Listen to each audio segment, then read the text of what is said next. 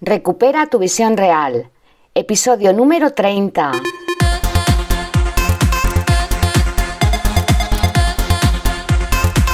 Muy buenos días a todas y a todos. Bienvenidos a Recupera tu visión real, el podcast en el que hablamos de técnicas, recursos, consejos y muchas cosas más para mejorar tu salud ocular y tu visión.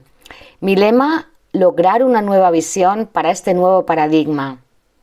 Hoy vamos a hablar de la importancia de mantener tu ambiente con una humedad relativa idónea para prevenir la sequedad ocular.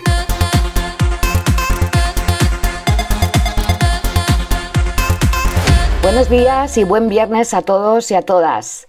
En el último episodio de esta semana volvemos a hablar de la sequedad ocular. Y es que, aunque ya hemos dedicado un episodio a esto, es una dolencia tan frecuente y que cada vez está afectando a más personas que es interesante abordarla desde todos los ámbitos. En ese episodio hablamos de ciertos hábitos que pueden ayudarte a mejorar la calidad y la cantidad de tu lágrima. El principal de todos es hacer descansos frecuentes, sobre todo cuando usas las pantallas pero también hablamos de realizar ejercicios de purificación ocular para mejorar la irrigación sanguínea a la zona de los ojos, de ejercitar los músculos a través de los ejercicios de yoga visual, de tener una buena higiene palpebral, limpiando bien tus párpados, parpadear conscientemente, hacer automasajes y algunas otras cosas. Ya sé que me repito, pero es que es fundamental mantener el ojo lubricado para prevenir muchas molestias y patologías oculares que luego pueden deteriorar nuestra visión. Pero además de todas esas pautas anteriores, hay un factor fundamental en el que pocas veces reparamos y sobre el que podemos influir de manera muy significativa, y es la humedad ambiental. Actualmente muchas personas trabajan en edificios, esos que llaman inteligentes, donde la ventilación no es natural y además con el uso de las calefacciones en invierno o del aire acondicionado en verano, se crean ambientes muy secos y esto puede provocar que el ojo se seque con más facilidad y que se agrave la condición de ojo seco en el caso de que la padezcas.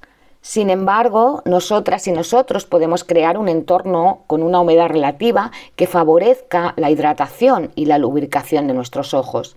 Antes de ver cómo crear ese ambiente ideal, te diré que la humedad relativa del aire óptima para que la piel, los ojos y las mucosas no se resequen está entre un 50 y un 70%.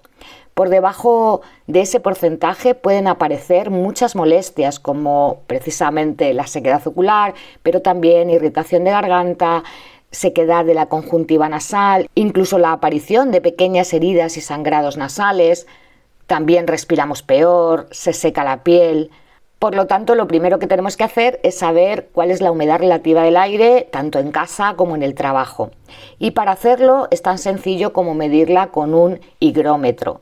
Un higrómetro es exactamente igual que un termómetro que tenemos casi todas y casi todos en casa para medir la temperatura, pues esto es un aparatito que mide exactamente eso, la humedad relativa del aire. La verdad es que es muy fácil de adquirir y además son bastante económicos. Puedes tener uno por menos de 20 euros. Yo voy a dejarte en la descripción un enlace del que yo tengo en casa y bueno, luego puedes elegir el que tú quieras, por supuesto. Pues bien, una vez que sabemos cuál es la humedad del aire en el lugar de trabajo o en casa, si está por debajo del 50%, puedes aumentarla con un humidificador para hacer ese entorno mucho más saludable para los ojos. En el caso de que esté por encima del 75%, en vez de un humidificador, puedes utilizar un deshumidificador para bajarla. Porque como ya te he dicho antes, lo ideal es que esté entre un 50 y un 70%. Afortunadamente hoy en día podemos regular la humedad relativa del aire con bastante facilidad, tanto en casa como en la oficina, y además de una forma bastante barata, con esto que te digo, con los humidificadores. Afortunadamente hoy en día, gracias a los humidificadores, podemos regular la humedad relativa del aire tanto en casa como en el trabajo. Hay muchos modelos y muchos tipos. Para mí los más cómodos son los humidificadores por ultrasonidos que emiten vapor de agua y no generan calor. Algunos también los puedes utilizar con aceites esenciales para que además de humidificar el ambiente, crees un espacio de mayor bienestar y aproveches todos los beneficios de la aromaterapia. Los principales beneficios de utilizar un humidificador es que alivian los síntomas del ojo seco, que tu piel se va a mantener más hidratada, protegen la mucosa nasal de la sequedad y te ayudan a respirar mejor, reducen la irritación de la garganta provocada por esa sequedad ambiental y también reducen los malos olores. La clave para elegir el humidificador ideal para ti está en que se adapte al entorno que quieres humidificar.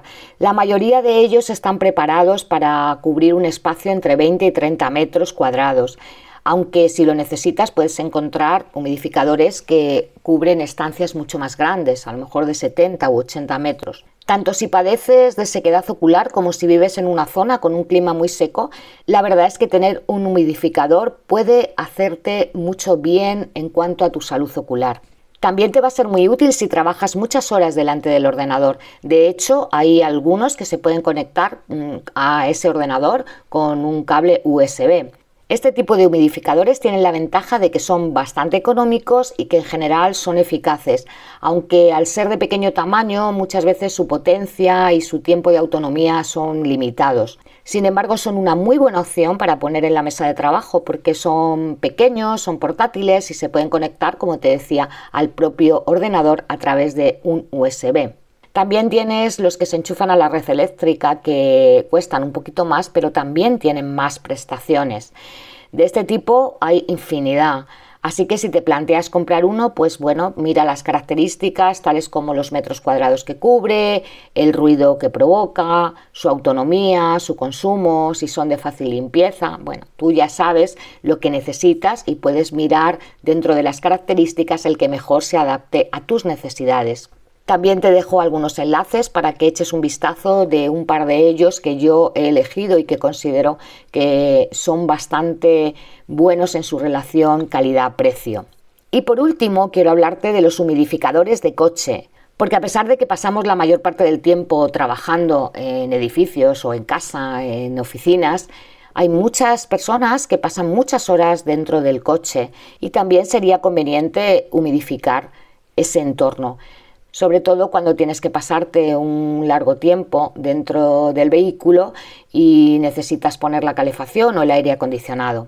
Para estos casos, tener un aparatito de esos que te he hablado, eh, portátil y pequeñito, es muy útil porque puedes llevarlo tanto en el coche como en casa. Y hoy muchos de los coches ya traen conexión USB.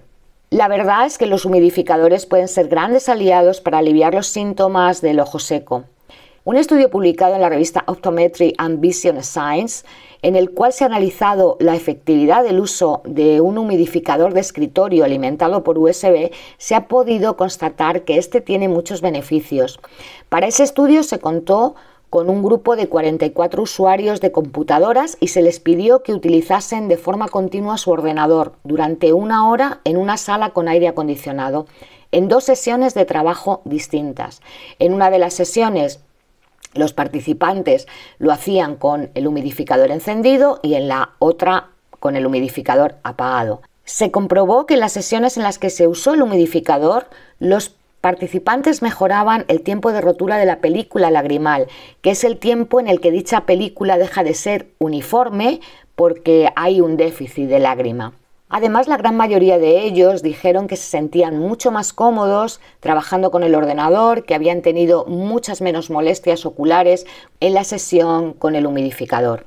Así que dado que son muy fáciles de conseguir y bastante asequibles, adquirir un humidificador parece ser una muy buena inversión que puede ayudarte a sentirte mejor y aliviar todas las molestias del ojo seco. Y bueno, por hoy terminamos. Mañana no hay podcast porque es sábado, es fin de semana, es un momento de descansar, de disfrutar y de renovar la energía. Nosotras y nosotros nos escuchamos de nuevo el lunes en un nuevo episodio donde hablaremos de zanahorias y buena visión. Muchísimas gracias de nuevo por estar aquí, por hacer posible este podcast y por contribuir a que siga creciendo semana tras semana. Te aseguro que eso no sería posible sin ti. Que tengas un estupendo fin de semana y no te olvides de cuidarte y de cuidar tus ojos. Hasta el lunes. Chao.